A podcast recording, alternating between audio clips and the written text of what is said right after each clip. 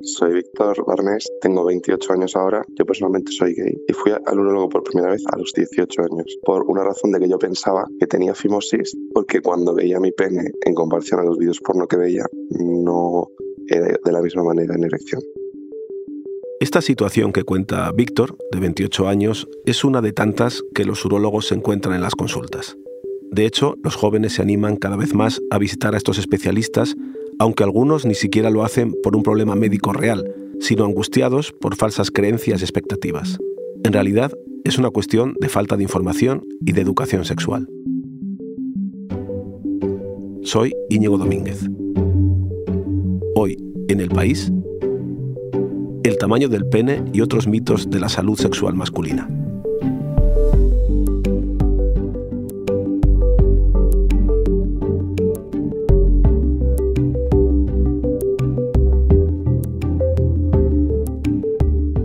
Para hablar de este tema he llamado a Jessica Mouzo, que es compañera de salud del periódico en Barcelona. Hola Jessica, ¿cómo estás? Muy bien, hola Íñigo, ¿qué tal? ¿Quién es Víctor, esta persona que hemos escuchado? Pues Víctor es un testimonio difícil de conseguir. ¿Así? ¿Por qué es difícil? Porque no es fácil que los hombres primero se acerquen a, estos especialistas y menos que cuenten su historia a un periodista.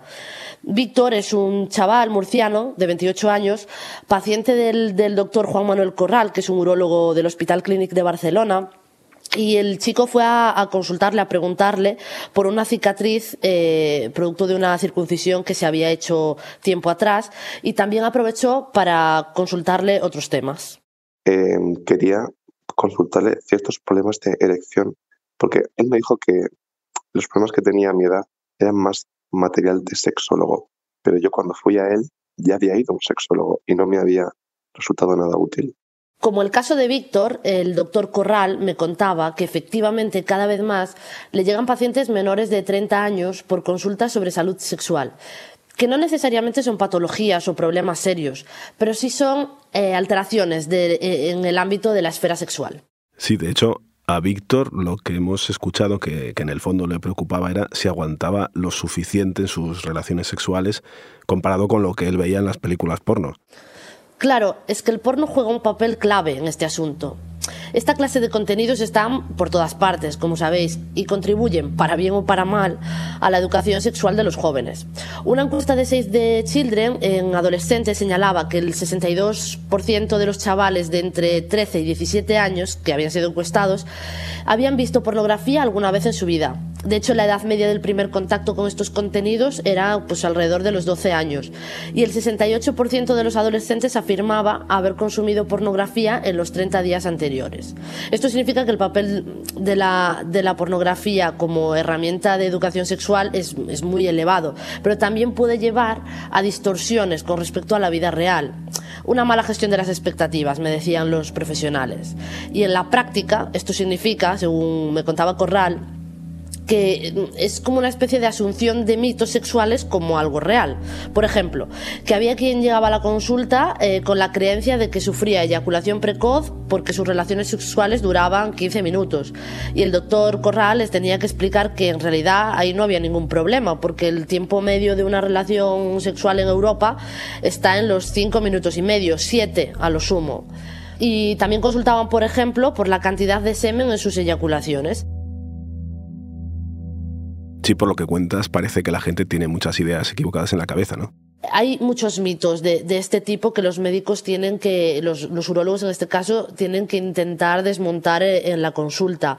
Otro, otro urólogo, el doctor Juan Ignacio Martínez Salamanca, coordinador del grupo de andrología de la Asociación Española de Urología, me contaba también que se suelen confundir los conceptos entre orgasmo, eyaculación, deseo sexual, erección. No tienen muy claro cómo se vinculan cada cosa y cómo se relacionan entre ellos. Y también hay lo que, por ejemplo, él llamaba el síndrome del vestuario, que son problemas relacionados con el tamaño del pene. Para empezar, me decía, el pene se mide en erección, no en flacidez, y siempre que permita tener relaciones sexuales satisfactorias, no hay ningún problema. Jessica, es muy curioso porque aparentemente hay mucha información sobre sexo, pero ¿por qué toda esta desinformación? Pues seguramente es, multicausal. Eh, hay un acceso a mala información o información no real y genera esta distorsión de la realidad. De hecho, en la encuesta de Save the Children que comentábamos antes, más de un tercio de los jóvenes que consumían pornografía frecuentemente no distinguían entre la ficción de los contenidos y sus propias experiencias sexuales. Y la mitad de los chavales admitía que la pornografía había influido mucho o bastante en sus relaciones sexuales. También la falta de comunicación con familiares y amigos sobre estos temas. Yo, por ejemplo, crecí en Murcia. Es una zona en la que el tema del sexo está muy tabú entonces yo creo que justo yo soy una, una persona bastante puesta en lo de la salud sexual, pero nunca, nunca consulté con mis padres o con ningún médico. Jessica, para explicarlo bien, ¿cuándo debe ir un joven al urólogo? Pues lo que nos dicen los urólogos de entrada es que cuando tengan síntomas de alguna dolencia o presenten señales de alerta que puedan anticipar un problema de salud grave. Hay que consultar, eh, por ejemplo, pues si aumenta el volumen de un testículo o si orinan mal o con sangre, si, si no son capaces de vaciar la vejiga, Evidentemente, si tienen disfunción eréctil o algún otro problema de salud sexual, también pueden consultar, por supuesto, pero quizás no siempre es una cuestión patológica, a veces es psicológico. ¿Y qué tipo de problemas psicológicos pueden ser? Pues, por ejemplo, Martínez Salamanca me hablaba de la ansiedad anticipatoria, que es que significa que, el propio chico mm, bloquea su erección porque está muy ansioso, muy nervioso, piensa que va a fallar a lo mejor y bloquea eh, esa erección. Y eso, evidentemente, se trabaja intentando controlar esa, esa ansiedad, no necesariamente hay un problema patológico. Y en general, ¿qué protocolo tiene esto, tanto para hombres como para mujeres? ¿Cuándo mm, deberían ir a hacerse una revisión? Es muy diferente entre hombres y mujeres. De entrada, las mujeres, por ejemplo, tenemos más conciencia de la importancia de chequeos preventivos. También porque las patologías graves como el cáncer de cuello uterino están presentes en edades más jóvenes o porque determinados métodos anticonceptivos requieren más vigilancia.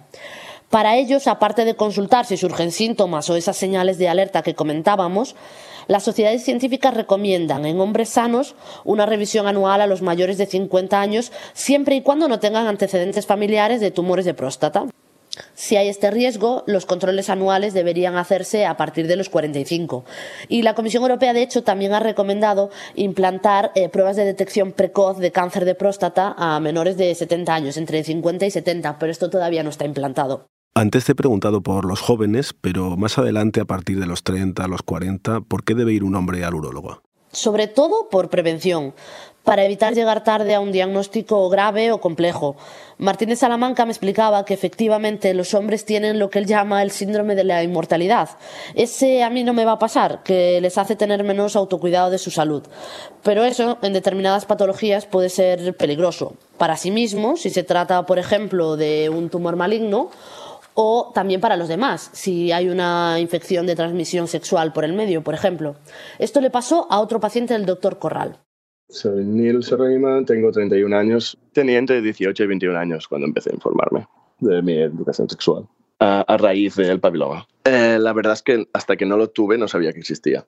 Neil decía que tiene 31 años, pero que no fue hasta hace 10 cuando se enteró de la existencia del papiloma, de lo que era. ¿Es común este desconocimiento entre los hombres? Pues precisamente a propósito del papiloma, que es un virus que, puede provocar una infección de transmisión sexual, que en los hombres, por ejemplo, se presenta en forma de verrugas genitales, el doctor Martínez Salamanca me decía que hay mucho desconocimiento global en la, población, tanto en hombres como en mujeres. Pero en general, eh, sobre las infecciones de transmisión sexual depende mucho del entorno, el nivel de conocimiento. Los expertos nos dicen que los hombres que tienen sexo con otros hombres están mucho más al corriente, hay mayor autocuidado y quizás también es porque la amenaza de estas infecciones de transmisión sexual es mayor. En cualquier caso, es cierto que el barómetro del proyecto Scopio, por ejemplo, muestra que el 45% de los jóvenes de entre 15 y 29 años ha practicado sexo sin protección, a pesar de que la mayoría conocen los riesgos. De hecho, el 25% dice hacerlo de forma habitual y el 15% confiesa que le compensa, aunque exista la posibilidad de contraer infecciones sexuales. Cada relación es un mundo, depende de, la, depende de la relación que tengas con la persona con la que estás teniendo sexo también. Si depende de que la conozcas, lo que sepas que se controla eh, hoy se hace chequeos ella misma y tú mismo y todo se habla, pues, pues mira, si algún día no se usa el condón, ¿sabes? siempre es más placentero. Neil explicaba que el tratamiento contra el papiloma fue largo. Habitualmente suele ser una intervención para quitar las, las verrugas genitales y un tratamiento cutáneo de entre 3 y 6 semanas. Y aunque luego él estaba más pendiente de su salud sexual, tuvo que volver al urólogo. Fui al urólogo también porque eh, podía tener clamidia. Tenía como una, eh, bueno, una amiga que a veces tenemos relaciones sexuales eh, y, y que ya dio positivo. Salió negativo, por suerte. En el año 2019, último año con cifras reportadas por el Ministerio de Sanidad, se registraron más de 17.600 casos de clamidia, es decir, un 144% más que tres años atrás. Todas las, las, infecciones de transmisión sexual, como la clamidia, están disparadas y la mayoría, el 65%, se producen en hombres. A excepción del VIH, que va a la baja, en la última década las, las enfermedades de transmisión sexual no han parado de crecer. Los casos de gonorrea, por ejemplo, se han multiplicado por 6 y los de sífilis se han duplicado. ¿Y esto por qué es? Hay muchos factores que influyen el aumento de parejas sexuales eh, o también porque se detecta más entre los jóvenes, sobre todo entre los hombres que tienen sexo con otros hombres, hay mayor autocuidado, como comentábamos, y se hacen chequeos de infecciones de transmisión sexual. Además, las mujeres, por ejemplo, también suelen visitar más al ginecólogo de forma preventiva y ahí se pueden encontrar más casos. Cuanto más se busque, más se encontrará, aunque los hombres heterosexuales ciertamente se revisan menos. Esto también te quería preguntar. ¿Hay diferencia entre la salud sexual de homosexuales y heterosexuales? Sí, y probablemente por la amenaza que históricamente implicó el VIH en el colectivo de hombres que tienen sexo con hombres. Eh, siempre fue como una especie de espada de Damocles, porque el riesgo de infección era mayor en este colectivo y aumentó mucho la conciencia de riesgo y de autocuidado. Además, hay herramientas eh, para prevenir el VIH como la PrEP, que es la profilaxis preexposición, que consiste en tomar un antirretroviral antes de tener relaciones de riesgo, es decir, sin preservativo, para evitar la infección de VIH. Pues eh, la PrEP, aparte de la pastilla, implica un control rutinario cada varios meses de, de las infecciones de transmisión sexual. Víctor lo explica perfectamente. O sea, los chicos que son gays, que somos gays, declaradamente, siempre tenemos control médico de test en Barcelona y en las grandes ciudades porque ya se ha normalizado mucho, se ha extendido mucho el uso del PrEP y lo toma muchísima gente y además está cubierto por la seguridad social. Nos controlamos mucho. Igual que Víctor, Neil nos decía también que después del papiloma eh, estaba más pendiente de su salud sexual. ¿Él volvió al urólogo? Sí, eh, tuvo un tumor en el testículo y lo trató precisamente también con el doctor Corral. Pero Neil también consultó luego al médico varias dudas tras la intervención oncológica. A ver, pues yo le pregunté más que nada, eh, bueno, las preguntas que, eso, que me vinieron a la cabeza en el momento, desde si todo seguiría igual, si todo, ¿sabes? Si todo funcionaría igual, normal, hasta opciones de tener hijos en el futuro, cosas así. La evolución de Neil fue favorable y no hubo ningún problema. De todos modos, Jessica, eh, parece que el fondo de la cuestión es el desconocimiento de la salud sexual entre los hombres, de cómo funciona su cuerpo. Sí, mm, de hecho mm, se trata de un desconocimiento de, efectivamente cómo funciona su organismo, qué es lo normal, qué es lo anormal. Si no te conoces no puedes identificar las alteraciones que, anormales de otras cuestiones más banales. Por ejemplo, los hombres eh, también sufren una especie de menopausia, que se trata de un descenso progresivo de los niveles de testosterona en el organismo. Se llama hipogonadismo tardío del varón y aunque no tiene un, una sintomatología a veces tan, tan florida o, o, o tan repentina como, como, la menopausia, le sucede a todos los hombres a partir de la, de la, segunda etapa de la vida, sobre todo a partir de los 50, 60, 60 años. Y esto hay que identificar cuándo sucede esto de cuándo es una cuestión estrictamente psicológica. Por ejemplo, una persona de unos 40 años que tiene buenas elecciones con la masturbación, pero tras un problema en una relación sexual empieza con conductas de rechazo y evitación al sexo, Aquí podrías pensar que hay un, problema de disfunción eh, por, por, un descenso de la testosterona, pero en realidad a lo mejor eh, se trata de, una cuestión más psicológica y lo más favorable es darle seguridad, confianza, que gane autoestima, en lugar de mm, recetarle pues, un tratamiento hormonal sustitutivo con testosterona. ¿Pero la testosterona se receta así como así? Sí, es un tratamiento hormonal sustitutivo cuando hay unos niveles bajos de, esta hormona y, síntomas asociados, como puede ser el, cansancio, la apatía.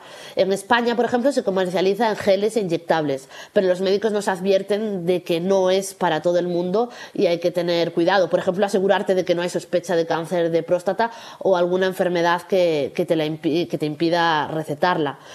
Además, por ejemplo, la testosterona eh, se utiliza como a veces como una especie de terapia antiedad para como, como una hormona rejuvenecedora para, para intentar enlentecer ¿no? el proceso biológico normal del cuerpo, pero esto también tiene un, impacto en la salud y puede tener eh, efectos secundarios. Me, explicaba el doctor Corral, por ejemplo, que en chavales culturistas de 30 años eh, pueden llegar a, a, tener eh, una disminución de, del volumen de los testículos muy elevada y quedar incluso infértiles.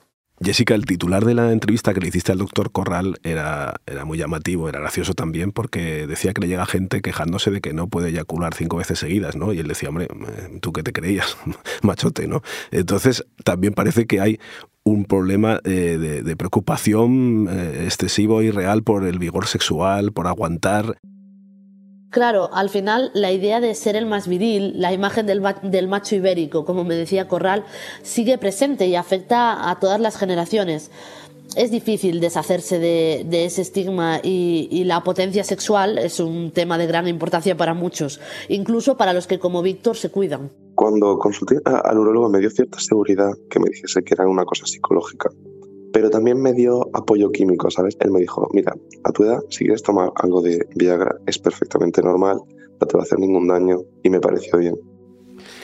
Y para controlar las enfermedades de transmisión sexual, para acabar con todos estos mitos y potenciar la salud sexual masculina, ¿qué se puede hacer? Pues más educación sexual, es que no hay otra. Eh, romper con los tabúes, hablarlo y consultar a los especialistas si hay dudas o algo no va bien. Quizás no es necesario acudir al, urólogo de forma rutinaria en edades tempranas, pero sí consultar al médico de cabecera tus dudas o algún otro especialista como un psicólogo o un sexólogo si hay problemas en la esfera sexual que no son estrictamente orgánicos. La educación sexual y sanitaria es la mejor forma también de prevención primaria para otras patologías graves. Muchas gracias, Jessica. Gracias a ti, Íñigo.